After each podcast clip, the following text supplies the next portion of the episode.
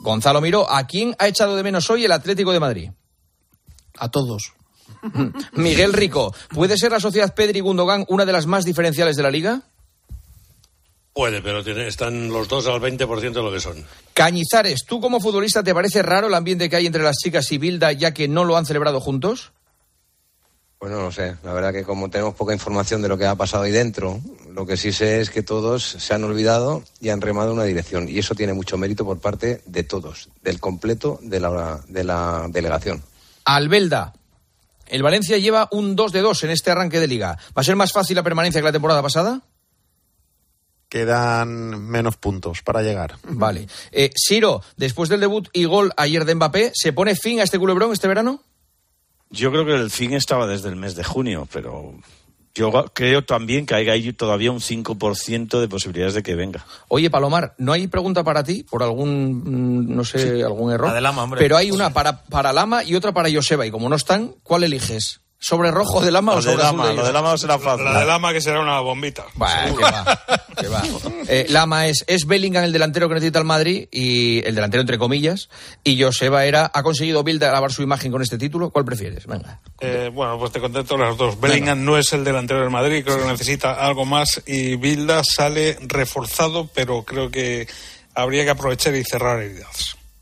Yo creo que pff, si no se cierra con esto la herida va, va a ser Claro, mejor que mejor, mejor No betadine que esto no hay. descartéis, no descartéis que me decía alguien que le conoce, que sea Bilda el que diga, señores, yo ya he ahora- hecho todo lo ahora que tenía voy". que hacer aquí y ahora me voy. Bien. No lo descartéis. Igual Es que Arabia ya lo está ahí. creando una buena selección femenina. Yo le he preguntado Esas, por el esas futuro. heridas inteligente si lo hiciera. serán difíciles de cerrar. Eh, Era Sí. muy fácil decir subir al carro de esto, claro que renuevo, claro que sigo adelante, claro que... Tiene contrato un año más, ¿eh? Tiene contrato un año más, pero ni siquiera se agarra a decir, claro que estoy hasta 2024. Yo no me extrañaría, y por cierto, le honraría eh, mucho si decide hacerlo, irse a la grande, calladito, que se tranquilice todo y tal, creo que le honraría mucho. No digo que lo vaya a hacer, pero que hay un caldo de cultivo por ahí que... O sea, tiene Yo creo que hasta tiene los una, posi- tiene una posición en la federación Si nos metemos. interesante, que es director deportivo y demás, y de todo el fútbol femenino, que son puestos que uno trabaja mucho para conseguirlos y cuando los consigue mm, Sí, agarras a ellos. ¿Y si, das, ¿Y si das el paso atrás en uno de ellos? ¿Y si dejas de ser seleccionador y sigues en la federación como director deportivo y como coordinador de No, todo pero eso? es que aca- acaba de ganar el Mundial, ¿por qué va a dejar de ser Claro, seleccionador? decía Rubiales que había tenido ofertas. Sí, imagínate que de Arabia o de Qatar le dicen, ven, toma un pastón.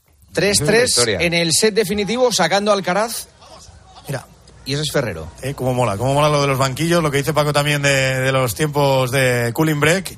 0-30 eh, para Novak Djokovic, que está jugando un partidazo, lo digo de verdad. Eh, Juanma, Alcaraz no venía jugando bien, eh, Djokovic ha pasado ese momento de, de- de bajón físico, pero están jugando un auténtico partidazo. dejada, otra dejadita. Gran dejada de Carlos Alcaraz, antes ha hecho un globo espectacular. La clase que tiene cuando se pone a jugar. 15-30, e insisto, para mí esto no es la final de Cincinnati, es la previa, no sé cómo decirte, el, el aperitivo de la final de Nueva York si llegan los dos. Compañeros, gracias por estar en el tertulión y en tiempo de juego en este día tan Las tuyas. eh, Buenas noches, histórico Robert. para el deporte. Un abrazo, buenas noches a todos. Adiós. Un placer. Señoras, señores, hasta aquí tiempo de juego. Volvemos mañana a once y media con el partidazo y con la fiesta de la selección española, que aterrizarán, insistimos, en torno a las 10 de la noche en Barajas. Un abrazo, adiós. Juanma Castaño. Tiempo de juego. Cope. Estar informado.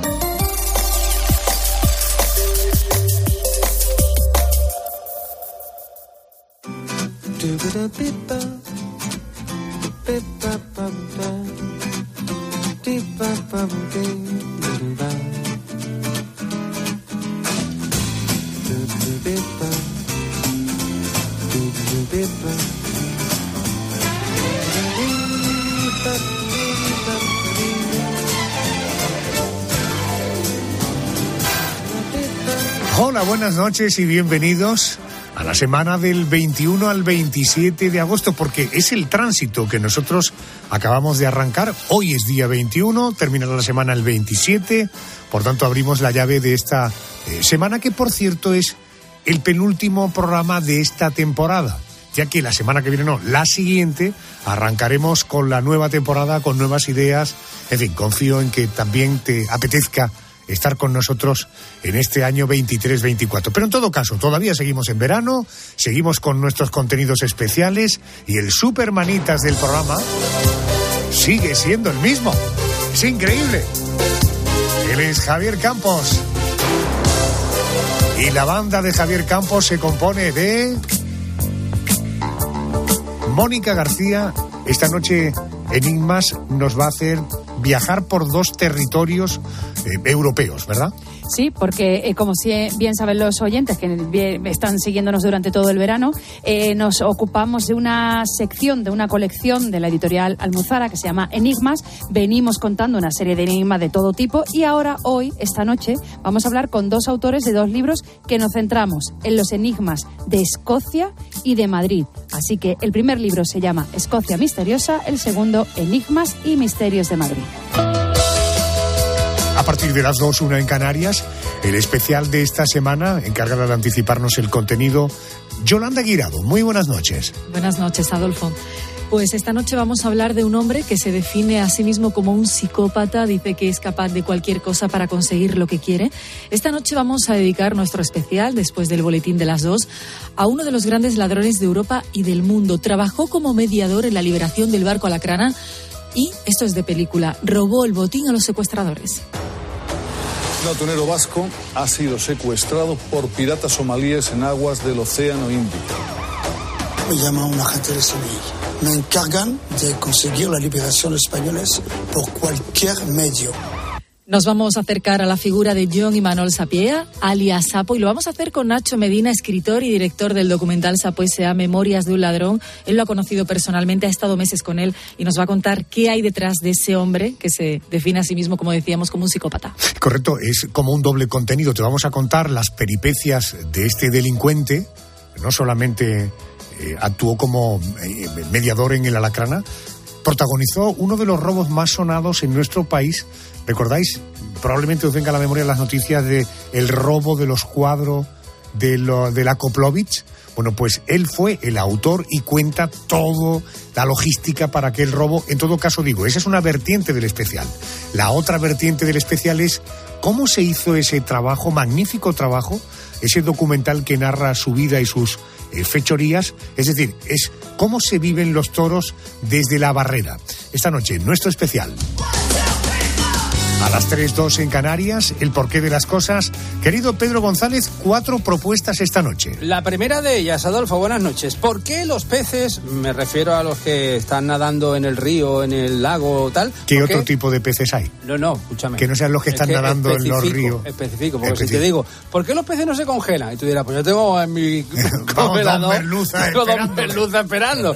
Pues no, ¿por qué los peces que están nadando no se congelan aunque el agua se congele por encima de ellos? Ah, Esa es la cuestión. Ahí está parte de la respuesta, pero en fin, luego entraremos en. Exactamente. Oye, ¿por qué las personas olemos diferentes? ¿No hueles lo mismo de mal tú que, que yo?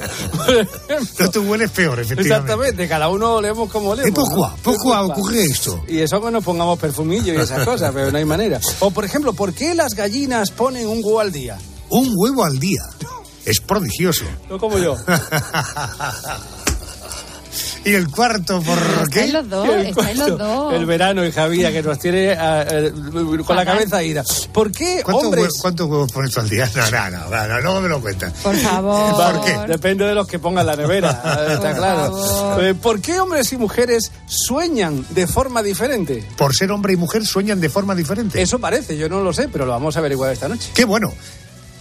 Después, grandes historias de amor, hablando de hombres y mujeres en el cine, en la época dorada del cine de Hollywood. Y naturalmente, nuestro arte, nuestra copla, haciendo tributo este verano a las grandes. Nos lo cuenta Andrés García. Muy buenas noches. ¿Qué tal, Arjona? Muy buenas noches. En la última hora del programa vamos a conocer algunos detalles curiosos de la vida y obra de Paquita Rico junto al escritor José Aguilar. Y el escritor, periodista y crítico Juan Tejero nos va a contar cómo fue la historia de amor que vivieron Frank Sinatra y Ava Gardner. La historia tórrida. Frank Sinatra. Ava Gardner. Arrancamos. Y lo hacemos con enigmas.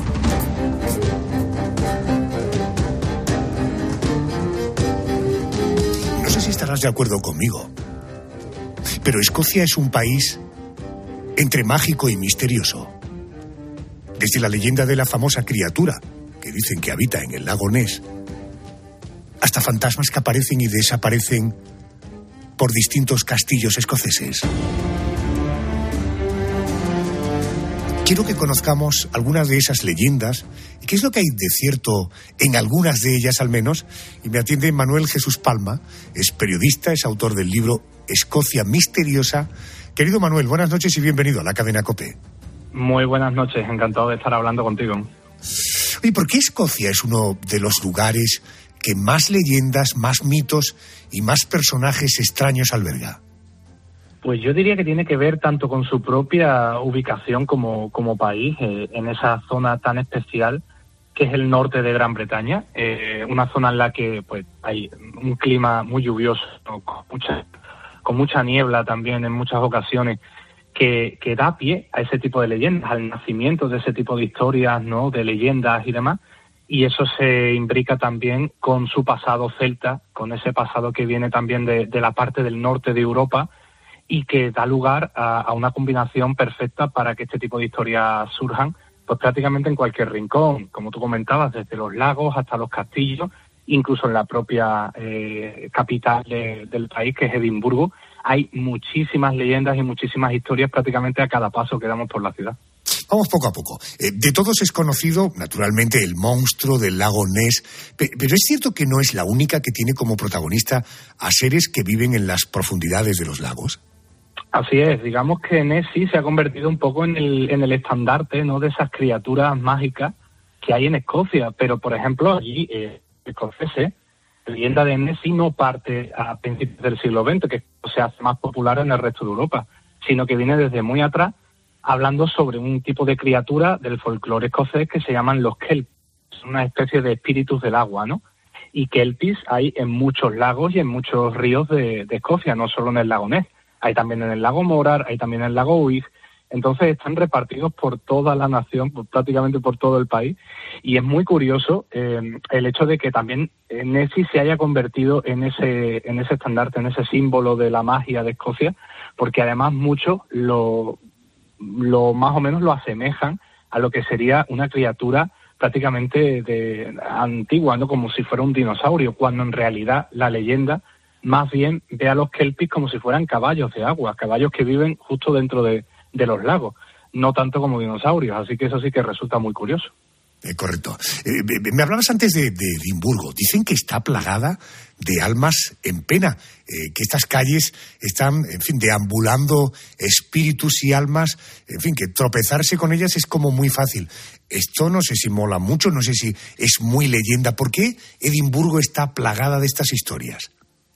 Pues primero porque es una ciudad muy antigua, una ciudad que ha pasado por, muchísimo, tanto en temas de guerras entre Escocia e Inglaterra, por ejemplo, y está el castillo como prueba, como también luego, por ejemplo, Edimburgo fue una de las ciudades británicas más azotadas por la peste negra en su momento en Europa. Entonces, eh, Edimburgo es una ciudad muy pequeñita que tiene el Old Town, en la parte antigua, por así decirlo, es muy, muy, muy pequeñita y eh, la, gente que vivía en Edimburgo prácticamente se hacinaba en la ciudad. Entonces, tanto por la peste como por otras epidemias y pandemias que llegaron después, hubo muchísimas muchísimas muertes en, en la ciudad y muchas de esas almas en pena parece que se quedaron vagando por las calles.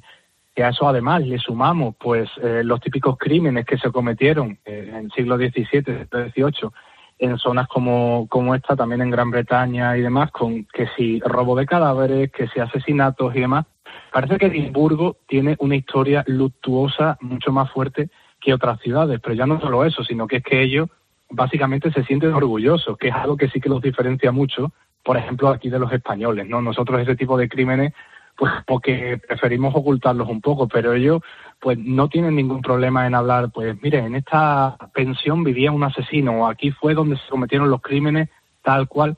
Entonces como que ellos se sienten prácticamente orgullosos de esas historias misteriosas y de ese pasado también oscuro. Entiendo. Eh, en Escocia se habla de una isla eh, donde viven hadas. Eh, ¿Dónde se encuentra y cuál es la historia, el relato de esta leyenda?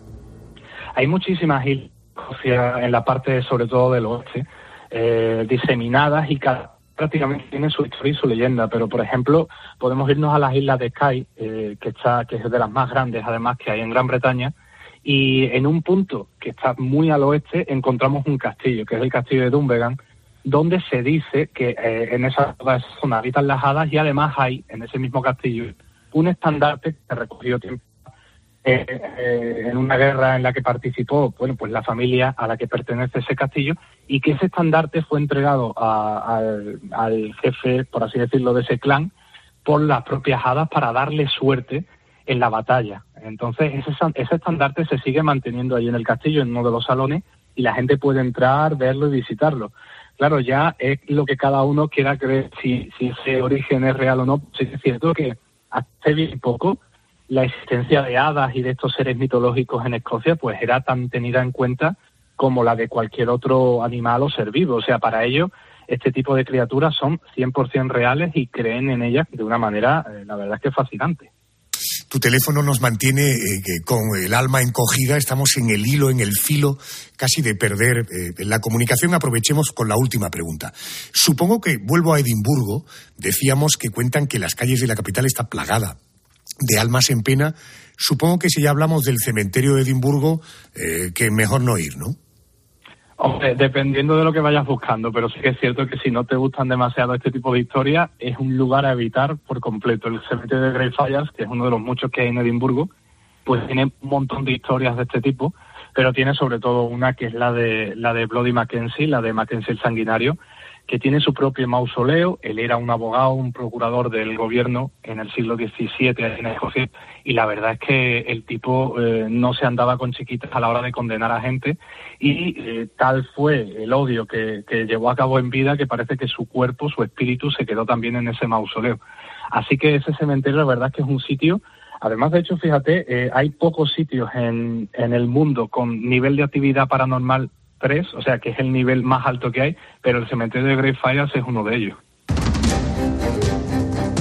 Si quieres saber más sobre Escocia misteriosa, es el título del libro escrito por Manuel Jesús Palma. Lo ha publicado la editorial Almuzara. Manuel, te mando un abrazo y cualquier día nos mismo nos encontramos en el cementerio de Edimburgo. Un abrazo fuerte. Un abrazo fuerte, Adolfo. Gracias. Allá donde se cruzan los caminos no se puede concebir. Escuchas la noche. Con Adolfo Arjona. Cope, estar informado. Pongamos que hablo.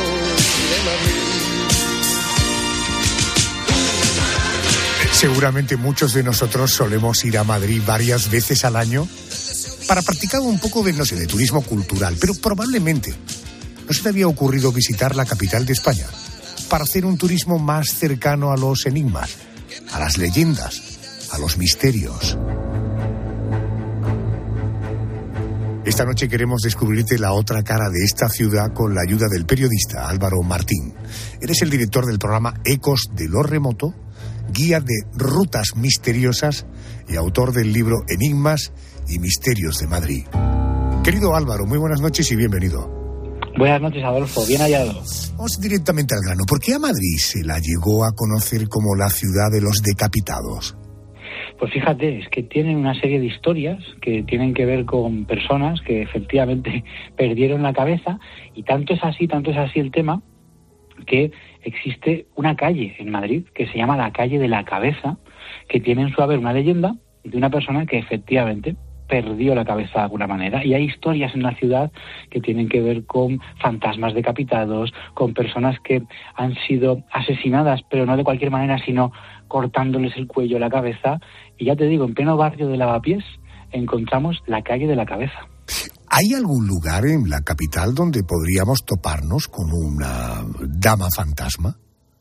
Uy, unos cuantos por ejemplo, en la Casa de las Siete Chimeneas, que es uno de los lugares más famosos del misterio de Madrid, una casa del siglo XVI en la que se cuenta una historia de una amante de Felipe II que, bueno, pues eh, fue víctima de una conspiración y ella se llamaba Elena y apareció muerta sobre su cama.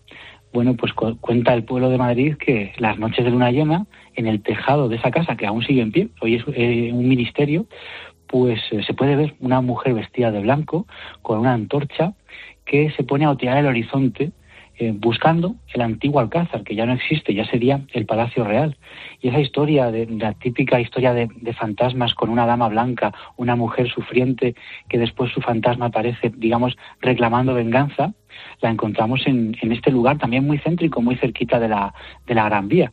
Y hay un montón de historias, incluso se cuenta mm, sin irnos muy lejos de allí, que hay una zona en la calle del Clavel en Madrid donde aparece lo que lo que yo he llamado la llorona madrileña. Ya sabes que hay la leyenda mexicana que nos habla de también de, de la, la llorona, ¿no? La- esa mujer que había matado a sus hijos y después amargamente se quita la vida y aparece eh, buscando a sus criaturas. Pues aquí tenemos a la duquesa de Sevilla, ¿no? Esta mujer, a principios de siglo, cuando se construye la Gran Vía, pierde su palacete, que estaría hoy en día en plena Gran Vía, y digamos que ese apego hacia esa vivienda eh, que ella tanto quería ha generado la aparición de un fantasma en ese lugar, eh, buscando no a sus hijos, sino buscando amargamente, llorando, preguntando dónde está mi palacio. He, he sabido por tu libro que eh, todavía existen los calabozos eh, que se utilizaron eh, eh, por la Inquisición. ¿Estos calabozos se pueden visitar? Pues sí, se pueden visitar y son muy curiosos. Por ejemplo, en la calle de la cabeza que te he contado ahora, nos, habla la- nos cuenta la historia de un clérigo que fue asesinado para robarle su tesoro y que no fue asesinado de cualquier manera, sino que le cortaron la cabeza y después eh, se habla de una historia eh, fantasmagórica. Pues en esa misma calle de la cabeza encontramos un centro de mayores que se llama Centro de Mayores Antón Martín. Es una casa pues que tiene la apariencia de una casa del siglo XVII de hecho, en el interior tiene una corrala y es un lugar muy apacible. Pero si bajamos al sótano, que se puede, cualquier, cualquier visitante lo puede hacer en horario normal de visitas, pues vamos a encontrarnos un sótano con bóvedas de ladrillo que ponen los pelos de punta y donde se cuentan historias también truculentas y extrañas porque allí, en, eso, en esa cárcel que se llamó la cárcel de la corona, eh, fue utilizada por la Inquisición y también para otro tipo de reos que tenían que ver con, por ejemplo, con conspiraciones, con conspiraciones políticas, digamos. Bueno, pues el pueblo madrileño a veces se tomaba la justicia por su mano y en una ocasión bajó a esos eh, calabozos para pegar una paliza soberana a un conspirador que quería traer al poder a Fernando VII, estamos hablando de principios del siglo XIX, y lo murió a palos allí. Bueno, pues algunas personas dicen que se siente algo extraño en esos sótanos, que de repente tú puedes sentirte acompañado, observado, o de repente sentir una sensación de frío más allá de lo normal, y esos serían unos. Los otros los tenemos en el antiguo eh, convento de, de Santo Domingo, eh, también relacionado con la Inquisición. Los, los dominicos siempre han estado muy relacionados con la Inquisición. Bueno, pues hoy en día no se puede buscar. Está en la estaba en la Plaza de Santo Domingo, muy cerquita también de la Gran Vía, no se puede encontrar. Lo que vamos a encontrar en su lugar es un hotel, pero ese hotel tiene un sótano abovedado, con ladrillo, muy característico, donde se sabe que se encontraron huesos y papel de Inquisición. O sea, hay que murieron antes de que llegara su auto de fe y allí se han encontrado, como digo, sus restos mortales. No fastidies, que yo he dormido en ese hotel y no lo sabía, por Sí. tanto lo anulo de mi lista de hoteles favoritos. Oye, ¿qué leyenda hay detrás eh, de la casa de los duendes barbudos? Bueno, bueno, esta es una, esta es una historia muy interesante. Realmente es una historia muy larga que vamos a intentar resumir eh, contando que efectivamente, pues eh, esta, esta casa estaría más próxima a lo que conocemos como Plaza de España. Y es una casa que tenemos mm, con, con historias de, de al menos, al menos, al menos el siglo XVII, que es una época en la que se hablaba mucho de, de- de duendes. En el siglo XVII se pensaba que los duendes eran seres a veces invisibles, a veces se mostraban de repente y que podían eh, causar estragos en el lugar, es decir, hacer que desaparezcan los objetos, romperlos. Y había una creencia que eso, donde había duendes estaba detrás el diablo. Por lo tanto, tenemos aquí la muerte de, una persona, se llamaba Nicolás María de Guzmán, y que abandona en el siglo ya XVIII esta casa, se queda abandonada y se convierte en taberna. Ahí es cuando llega el enigma de los duendes barbudos. Imaginémonos como los, como los enanitos de Blancanieves. Bueno, pues allí decían que las luces se apagaban de repente y sin venir a cuento y la gente que estaba allí tomando cerveza, tomando un vino, pues sentía que en esa oscuridad había palos por todas partes, o sea, que había entrado alguien en la taberna, no sabemos muy bien cómo, y se liaba a golpes. Después se encendían las luces y no había nadie. Y se habló, alguno que había visto algo así como de refilón, decían que eran criaturas pequeñas y eso, pues que la, única característica destacable es que tenían barba. Se llegó a colocar una persona en la puerta con una porra para ver si aparecían de nuevo esos duendes ya alerta y defenderse. Y otra noche pasó lo mismo, se apagaban las luces y de repente paliza soberana al lugar. Parece que la causa que estuviera ahí quería que los parroquianos se marcharan, que se cerrara ese bar, pero no lo consiguieron porque esto acabó con, con, los vecinos que oían ruidos, que allí siempre había problemas en ese lugar, acabaron, como siempre hace el pueblo madrileño, tomándose la justicia por su mano y quemaron el establecimiento entero, pensando efectivamente, trayendo sacerdotes para que bendijeran el lugar con agua, con agua bendita, rociando todas las estancias, se quemó. Eh, algunos dicen que intencionado, otros dicen que un accidente. Y cuando se quemó, fíjate curioso Adolfo, salieron del sótano de ese lugar de una especie de, digamos, eh, sí, pues un sótano secreto, digamos, que no conocían los dueños, un grupo de falsificadores de moneda que tenían esa característica, que eran muy pequeñitos, eran muy bajitos, digamos, y algunos quisieron eh, establecer esa, esa vinculación, que los falsificadores de moneda es, eran los que causaban esto que llamaríamos hoy un poltergeist. ¿Fue algo muy humano o fue algo sobrenatural? Tampoco queda muy claro por la crónica y por cómo se cuenta, aunque la versión oficial es que efectivamente se trataba de unos delincuentes. Entiendo. Eh, sin ánimo de que terminemos hablando de política, eh, ¿la Puerta del Sol esconde alguna historia demoníaca? Pues sí, sí, y, y no hablamos de política, eh, hablamos de simplemente eh, bueno, la construcción de este, de este edificio. Claro, hay que decir que mm, en la construcción de la Real Casa de Correos, del lugar donde vemos hoy el, reloj de las campanadas, estaba asignado en un principio a Ventura Rodríguez, que es un arquitecto muy famoso, que era nuestro, que era patrio y que el pueblo de Madrid pues lo apoyaba. Pero resulta que en su lugar pusieron a un francés, a Jaime Marquet, em, Jaime traducido, bueno, pues sería como Jacques Marquet, bueno, pues pusieron eh, a un francés en su lugar y esto no gustó para nada al pueblo. Resulta que durante las obras de este lugar, durante ese, ese último tercio del siglo XVIII, pues eh, los obreros aseguraban que estando, estando ahí en plena faena, escuchaban gritos, escuchaban voces que les decían no podéis seguir con estas obras, no podéis continuar con, eh, con el trabajo porque estáis siendo dirigidos por un adorador de Satán. Es decir, que el propio eh, arquitecto, eh, este Marquette, era satanista, digámoslo así, y resulta que los obreros cogieron tanto miedo que tuvieron que parar las obras y tuvieron que meter un sacerdote exorcista con un, con un casco y con un chaleco, digamos, o sea, meter entre las filas de los albañiles a un cura para que la presencia de este religioso, pues digamos que impidiera que ese diablo, esa, esa voz sobrenatural que decían que venía del infierno, se pudiera manifestar. Y oye, no sé qué pasaba ahí,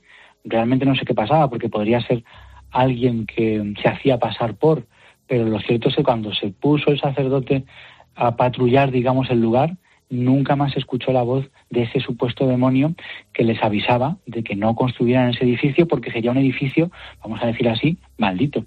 Se terminó el edificio y no pasó nada malo. Moraleja, pon un cura en tu vida. Allá donde se cruzan los caminos. Si quieres saber más sobre enigmas y misterios de Madrid, Álvaro Martín es el autor de un libro con este título, lo publica la editorial Almuzara. Querido Álvaro, gracias por tu tiempo. Un abrazo muy fuerte. Gracias. Gracias, un abrazo.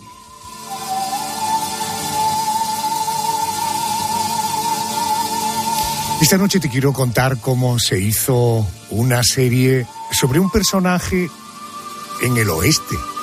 Hubiera sido un bandolero. Te hablo de un ladrón contemporáneo. De un personaje que puedes a la vez admirar y rechazar. Esta noche conoceremos un poquito más en profundidad a un francés que durante tiempo participó, formó parte de la élite militar francesa.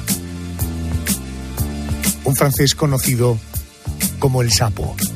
Noticias de las dos, una en Canarias y luego te doy a conocer a este personaje.